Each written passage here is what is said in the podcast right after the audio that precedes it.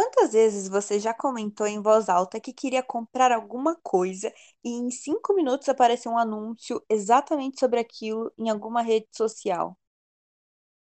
Ou pior, teve total certeza que as redes sociais sabiam quem era o seu crush ou a última pessoa que você tinha ficado, pois tudo que ela postava ou fazia aparecia em destaque e nunca soube se era amor ou só o algoritmo. Como isso é possível? Coincidência? Conspiração? Estamos sendo monitorados? Por isso, o episódio de hoje é Atenção Cobras. Cuidado com Mark.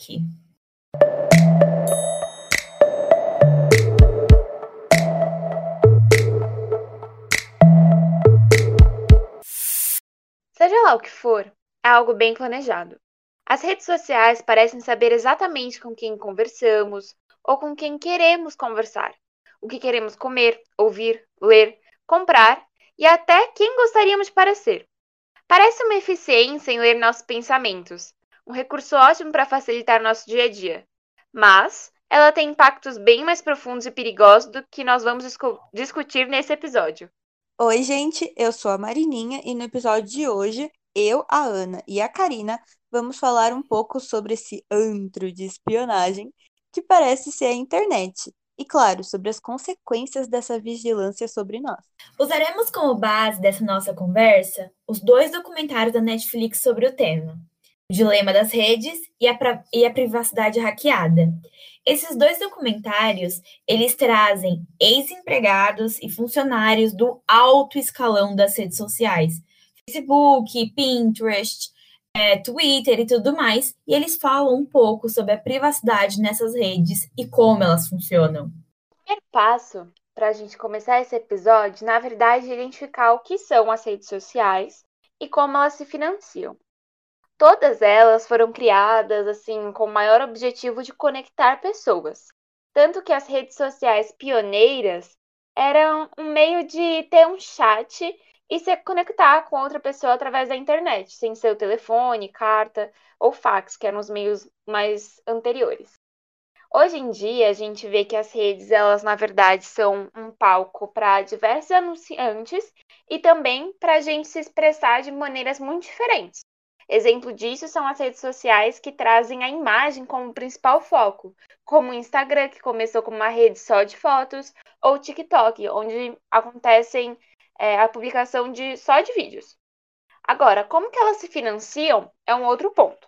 Quando você baixa um desses aplicativos, eles são todos gratuitos. Então, nós não pagamos por eles. Mas os anunciantes, as marcas que vêm nessas redes palco para fazerem marketing são que financiam todas elas. Se você clica em um anúncio, tem uma porcentagem de dinheirozinho que vai para eles. Se você vê uma certa quantidade de anúncios, é outra porcentagem, e por aí vai. E é necessário é a gente esclarecer aqui aquela máxima, né? Se você não está pagando pelo produto, você é o produto é o que hoje em dia a gente denomina como capitalismo da vigilância. Você tem essa ideia de obter informações e dados sobre os usuários para garantir previsões assertivas sobre o anúncio que vai ser demonstrado. E é exatamente por isso que todas as redes sociais, elas contabilizam o tempo que você passa em uma imagem, o sentimento que você sente ao ver certa imagem ou certo vídeo, o comportamento que você possui e qual é a sua personalidade para garantir o melhor produto para você. Qual vai ser a, o anúncio que mais vai te captar? E um ponto principal e de grande destaque das redes sociais é que elas tornaram os usuários a própria fonte de propaganda. Já imaginou, por exemplo, no TikTok, você ter uma trend sobre dança de Doritos? De repente, você virou o próprio marqueteiro do Doritos. E a gente tem um outro exemplo disso, que são as localizações do Insta. Às vezes você está lá num restaurante super legal e tira foto de um prato. E de repente localiza o lugar que você está, aquele restaurante famoso da cidade. E essa virou uma propaganda espontânea sobre o lugar. Então, é fato que esse é toda essa relação que a gente criou também demonstra esses diversos anúncios da internet. Nossa, sim, Ana. E você falando agora do TikTok, eu lembrei é, de uma propaganda que a Samsung está fazendo em parceria com Pedro Sampaio, que é um dos é, DJs, músicos agora do momento, né? E ele lançou uma musiquinha para o novo celular que a Samsung está lançando. E a trend era fazer uma dancinha com a música. E é aquela música chiclete que gruda na sua cabeça. E assim, você sai por aí cantando ela e as pessoas vão identificar. É a música da Samsung. Ou a dancinha da Samsung. Então, esse realmente é um ponto legal que você levantou. E outra coisa também que tem a ver com o que você acabou de falar, né? É que a nossa geração, ela cresceu acostumada com relações baseadas em números, né? Enquanto seguidores eu tenho no Instagram, enquanto amigos eu tenho no Facebook. Teoricamente, isso quer dizer que você é popular, que você é legal. E, gente, isso muitas vezes né, é apenas baseado na nossa conectividade virtual, o que acaba criando uma bolha com pessoas que têm interesses em comum. E esse espaço é perfeito para as empresas atuarem jogando propagandas específicas, igualzinho você falou. É muito facilita o processo para eles, né? E é exatamente isso que você falou, que parece gratuito, na real é pago pelos esses anunciantes, muitas vezes até de outro país, de outro estado. E tá aí a importância, né, de manter as pessoas coladas na tela. É o, o método deles de fazer a gente comprar ou de consumir o que eles estão produzindo. Além disso, Marininha, a gente pode observar que hoje, tanto os aplicativos quanto as redes utilizam uma tecnologia persuasiva que alia também os estudos da neurociência e da psicologia para criar ferramentas e moldar as plataformas. Então, por exemplo, quando a gente arrasta para cima o Instagram, a gente tem uma correlação com o mesmo sentimento que é gerado nas máquinas de caça-níqueis. A de expectativa de conseguir algo novo, mas talvez não ter. É, é, muito interessante a gente pensar que essa vontade de sempre dar uma olhadinha para o celular é uma técnica do design dessas plataformas. Não é mais uma ferramenta. Ela te seduz, te incita e te manipula.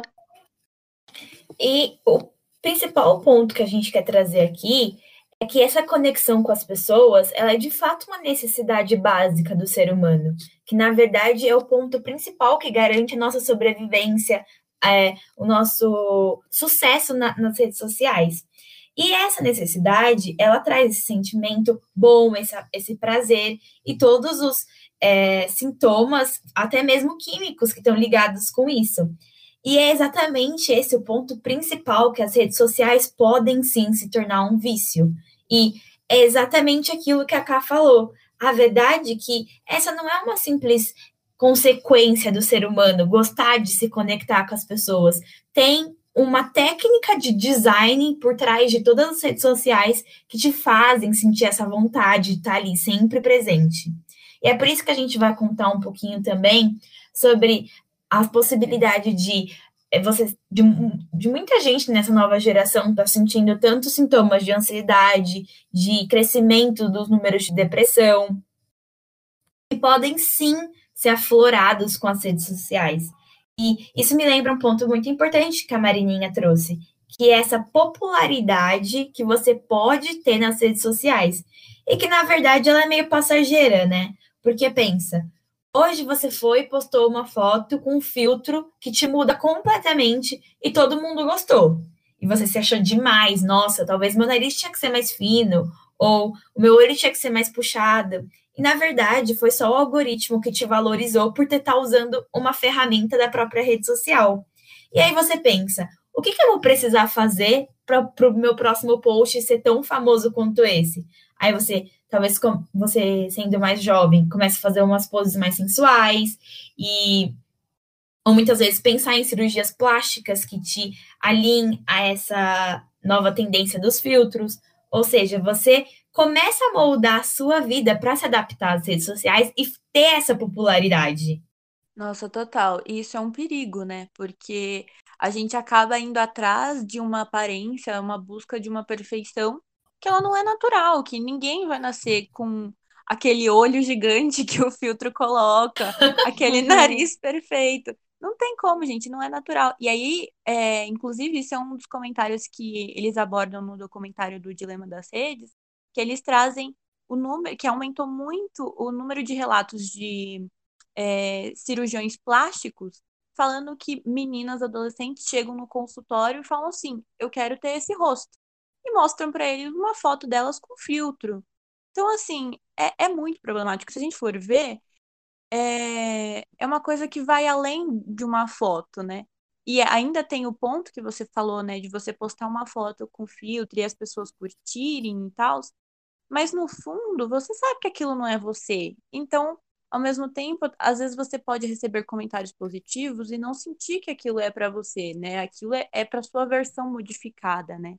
Que também traz uma problemática aí na cabecinha das nossas jovens e jovens e meninos jovens, né? Outro aspecto importante que as redes sociais mudaram nas nossas vidas é a forma como as nossas relações interpessoais se consolidam e como elas são desenvolvidas. Então, nós agora podemos conhecer muito mais pessoas pelas redes, nós temos aplicativos de relacionamentos, mas tudo precisa ser instantâneo. Por exemplo, é difícil a gente aceitar uma resposta que demore muito, e tem muitas críticas sobre isso. Mas será que não é necessário também ter um slowdown, um momento de dar uma pausa das redes? Porque nesse sentido nós ficamos muito atolados em querer tudo rápido e no limite, e isso também gera ansiedade, gera necessidade por ter atenção a todo tempo, conseguir tudo que a gente quer de forma muito rápida, e nós sabemos que a vida não é assim. Tanto que dentro do nosso grupo, a gente tem uma discussão muito grande sobre, meu Deus, eu tenho 20 anos e eu não tenho nada. Mas a realidade é muito diferente, né? A gente vê blogueiras conseguindo coisas com 19 anos. Aquela atriz maravilhosa da série Elite, ela tem a nossa idade, nós ficamos chocadas. Na vontade e... de chorar. Isso, Esther Exposito. E, na verdade, nós não, não podemos levar isso como exemplo, porque a vida real não é tão rápida como parece no Instagram. E são só algumas exceções do resto do mundo. E, e, é muito louco como esse sentimento ele invade a gente, né? Porque a gente nunca uhum. pensa, uhum. ah, é a pessoa que não me respondeu ainda, ela está trabalhando, ela está estudando. Não, essa pessoa me odeia. Meu, meu, meu, crush me odeia. Meu relacionamento não... Tudo a gente leva pro super, super ansioso, super pessoal, porque a gente não respondeu aquela, a gente não recebeu aquela mensagem no momento que a gente queria. Essa coisa do, do, da demora da mensagem, né, virou até tipo um parâmetro de joguinho, né? Tipo, ai, eu não Sim. posso responder tão rápido, porque senão ele vai achar que eu estou emocionada. Ou então, quando o menino demora, sei lá, oito horas para te responder, daí você fala, putz, não me quer. Então, tipo. Ou então, olha, ai, ele tá tão na sua porque ele tá fazendo um joguinho pra ver se você ainda tem a atenção dele. É, tipo, gente, não, isso não é saudável, sabe? Assim. E, e outra, a gente tem que normalizar um pouco, porque a gente sabe que a nossa geração tá com o celular na mão o dia inteiro. Se eu tô com o celular na mão e a resposta, a mensagem chega, pra que que eu vou ficar demorando para responder? Só que aí você não pode responder rápido, porque senão você é emocionada, porque não, sabe, assim, você é desocupada. então, gente, sério, essa, essa discussão vai longe. E, e, o mais interessante a gente observar aqui essas características que a gente desenvolveu por conta das redes sociais, elas não são espontâneas, tipo, não simplesmente a gente não acordou tendo essa vontade louca por receber uma atualização ou a mensagem de que a gente está gostando. Não, essas foram estratégias de design, essas foram estratégias das redes sociais. Tem um podcast muito legal chamado Undivided Attention, e o nome dele específico desse episódio é Are the Kids Alright? Que, que é um episódio, são podcasts em inglês, mas que falam sobre como o TikTok ele aumentou de maneira aleatória o engajamento de certos usuários simplesmente para atrair as pessoas do Instagram para essa nova rede. Ou seja, vezes você acha que você está abalando, que, nossa, agora eu sou famosa ou tudo mais, mas não, foi só o algoritmo que te deu um pouco mais de biscoito. Pois é. E além disso, a gente ainda tem que discutir essa personalização, né? Porque, por exemplo, uma coisa também que foi abordada nesses documentários, se eu não me engano, foi no Dilema da, das Redes, é a, a questão de se você pesquisar, você usar o Google, pesquisar um assunto polêmico, como o aquecimento global, é, num país que, sei lá, por exemplo, na Europa, que eles levam super a sério, estudam a questão científica e tal, você vai ter é, sugestões de resposta muito diferentes do que se você pesquisar aquecimento global lá nos Estados Unidos, sabe? É, é muito chocante e é justamente para eles continuarem criando essas bolhas de interesse que para eles é ótimo, porque eles sabem, ó, naquele, naquele grupinho o interesse é esse, naquele outro grupinho aquele interesse é outro, e eles mandam uns anúncios certeiros. Não só anúncios, né, mas é, a questão da, da persuasão também, que a gente vai falar um pouquinho daqui a pouco, é muito mais fácil para eles é, manipularem as pessoas como elas estão agrupadas, né? E eu acho também, Marininha, que a gente, na verdade, também está se auto-manipulando. Porque essa sensação da gente estar tá sendo colocado em, em bolhas sociais parecidas, e às vezes a gente não.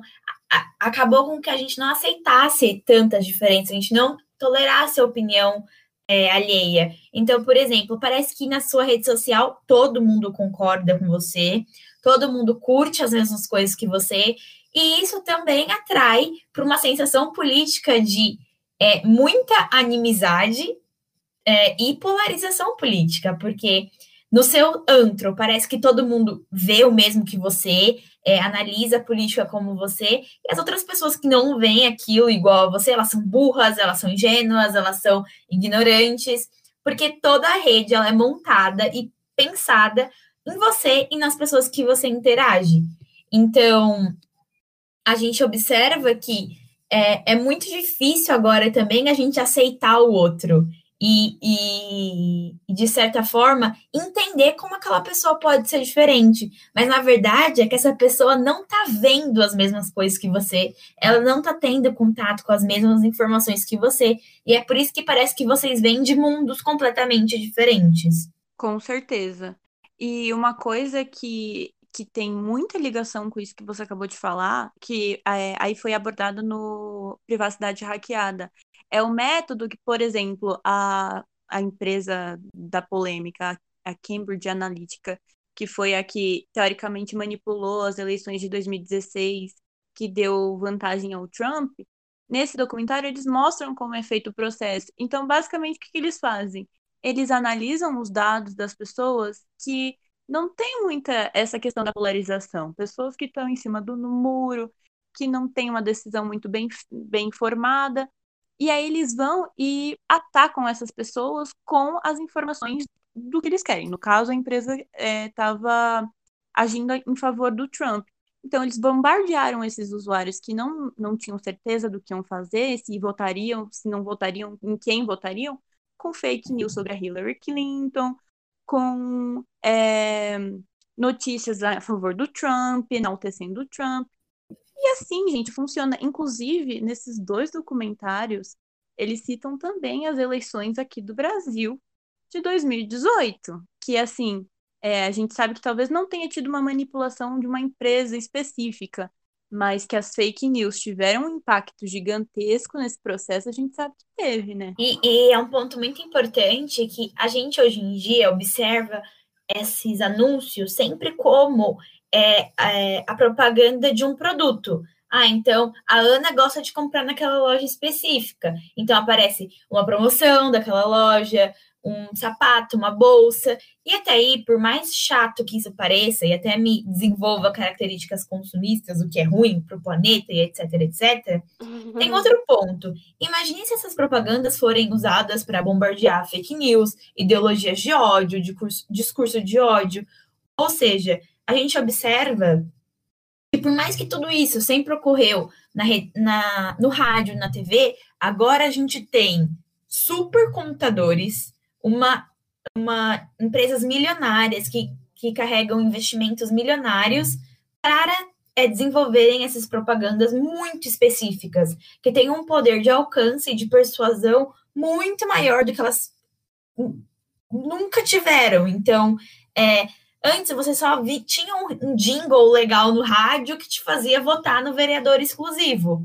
E agora não, você tem uma, um estudo da sua neurociência, da sua função social, que te fazem tomar algumas decisões. Sim, é feito todo um arquétipo do eleitor e do possível eleitor para tentar convencer. Aqui nas eleições de São Paulo, por exemplo, a gente pode ver que as propagandas elas são bem direcionadas. E não tem uma tentativa de trazer um eleitor diferente para os votos. Agora, os prefeitos estão direcionando principalmente para aquele perfil que eles sabem que já tem garantido.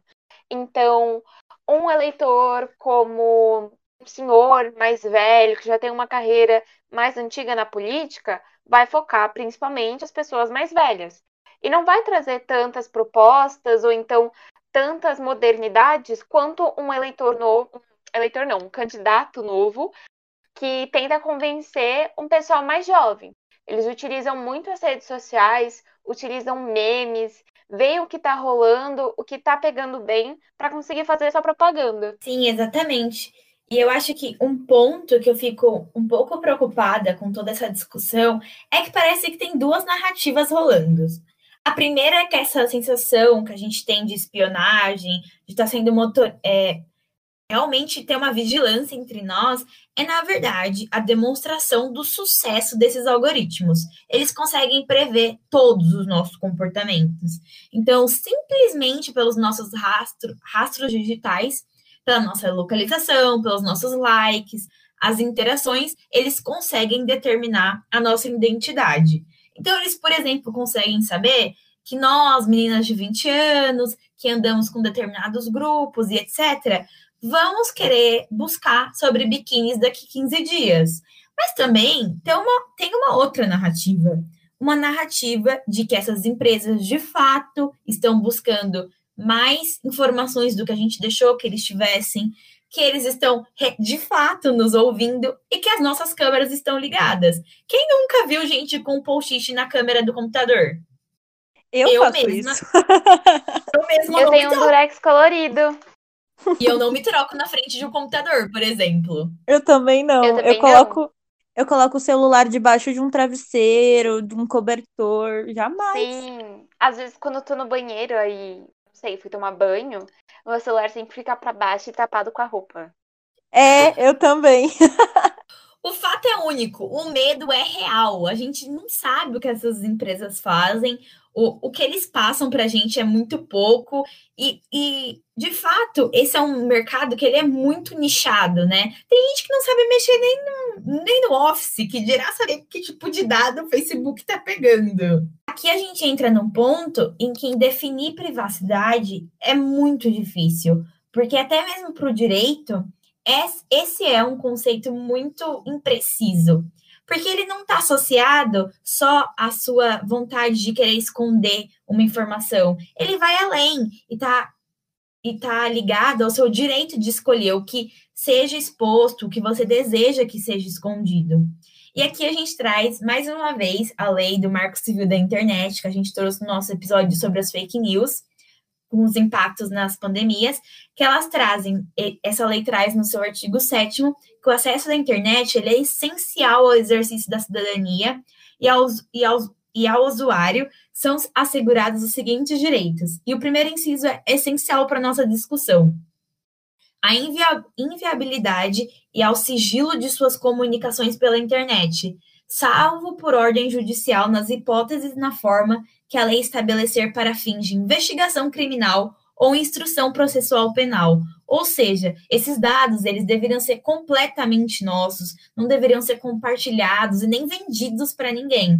Então é difícil de saber se essas garantias, todos esses direitos, eles são de fato seguidos por essas empresas que são muitas vezes internacionais. É, outro ponto é que muita gente defende hoje em dia que esses direitos à privacidade, os direitos digitais, eles devem ser considerados direitos fundamentais e também é, direitos humanos, para ter mais uma comunicação internacional sobre os órgãos de regulamento, para a gente saber de fato o que está acontecendo na internet e também trazer todo o público para essa discussão. Falando sobre legislação, a gente achou interessante trazer a política do Facebook sobre dados, retirada do, pró do próprio site, para analisarmos um pouco o que acontece. Eles alegam não vender os dados pessoais para anunciantes e não compartilhar informações de identificação pessoal.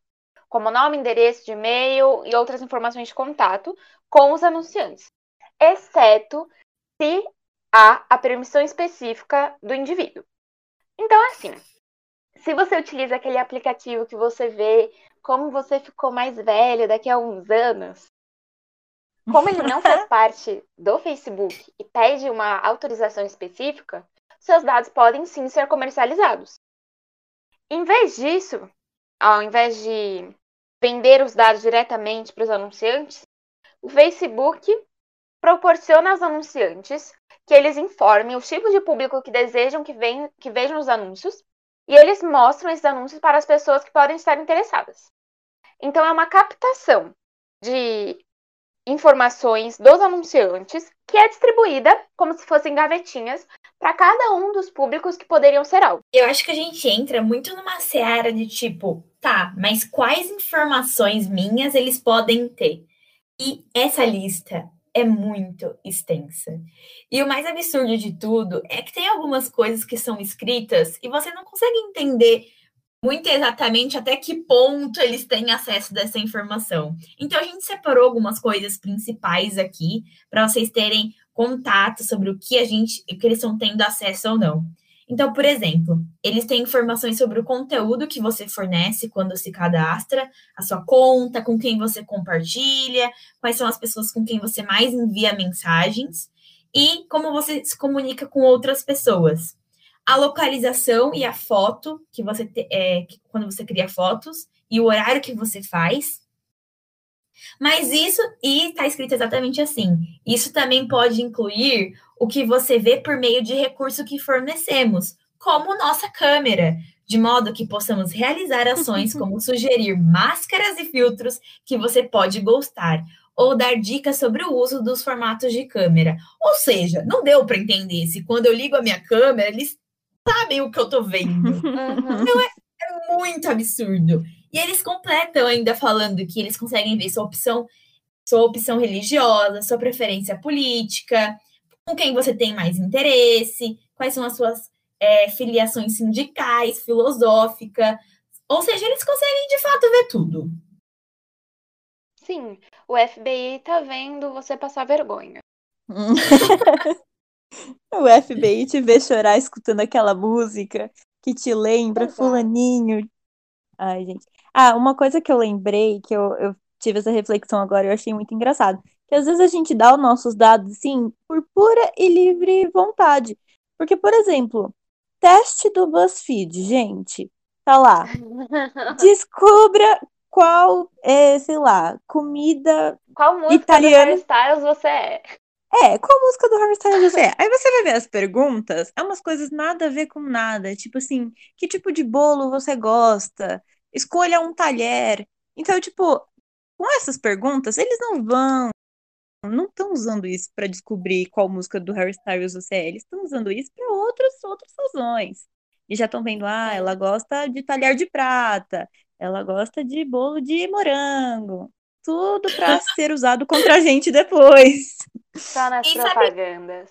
Sabe, nas propagandas. E o mais absurdo de tudo isso é que às vezes a gente entra numa seara de teoria da conspiração. Tipo, será que de fato eles têm acesso ao meu áudio? Será que de fato eles têm acesso à minha câmera?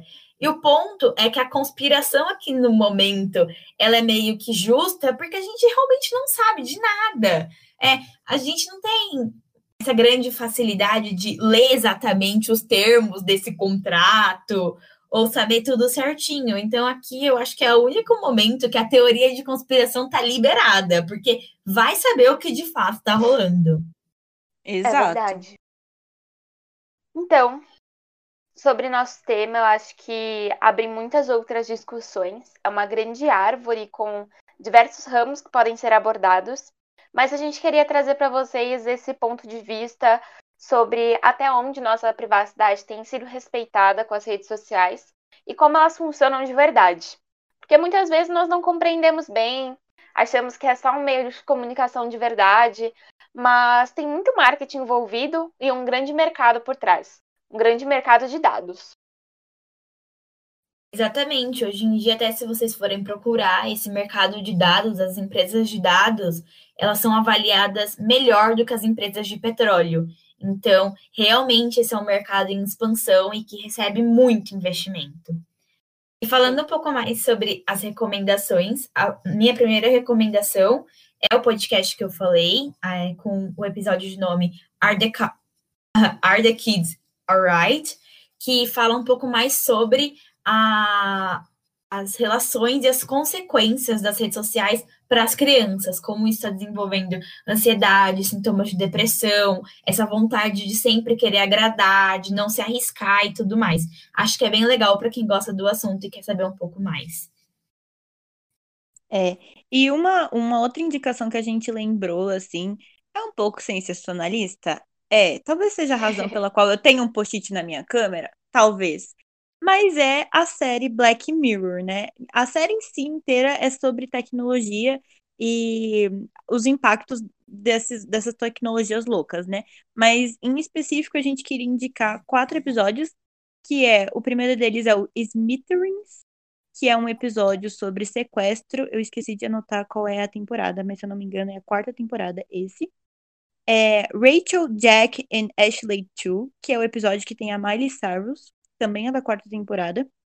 Tem o Queda Livre, que é um dos mais conhecidos é, de Black Mirror, que é aquele episódio que vai retratar muito a questão dos likes, de como a gente lida com eles. E hum. o Manda Quem Pode, que é esse é da terceira temporada, se eu não me engano. E ele é bem assim, vai te deixar bastante preocupado com seu computador e celular. Mas é legal, assistam. As minhas indicações vão para o nosso quarto episódio aqui do Lero Lero, que é o impacto das fake news na pandemia, em que nós abordamos um pouco sobre como as fake news funcionam e como elas são veiculadas. Por que algumas pessoas são atingidas por elas e outras não? Se isso é uma questão só de bolha, o meio em que nós estamos, ou se é uma propagação desse tipo de informação. E para fechar, eu acho que uma reflexão que fica para todo mundo é: a gente discute muito sobre os efeitos da internet, sobre como ela pode estar tá invadindo a nossa vida, sobre como isso pode ser prejudicial e as consequências que a gente está é, sofrendo com ela. Mas vamos pensar também quantas pessoas estão fora desse, desse ambiente, estão completamente desconectadas, e quanto isso também revela que muitas vezes as discussões que a gente tem hoje não abordam todo mundo. Quanta gente, quanta gente às vezes não tem internet nem para fazer a inscrição do Enem, que é tão necessária. Então, é importante ter essa lição também de quanto dinheiro está sendo investido e mesmo assim quanta gente, gente ainda está fora desse ambiente virtual. Agradecemos muito a sua atenção, que ficou conosco até este minuto final, e convidamos todos para conhecer o nosso Instagram e acompanhar as novidades pelo arroba lerolero.cast. Em breve teremos novos episódios e você pode acompanhar mais temas como esse aqui no Spotify e em outras plataformas de áudio. Até mais!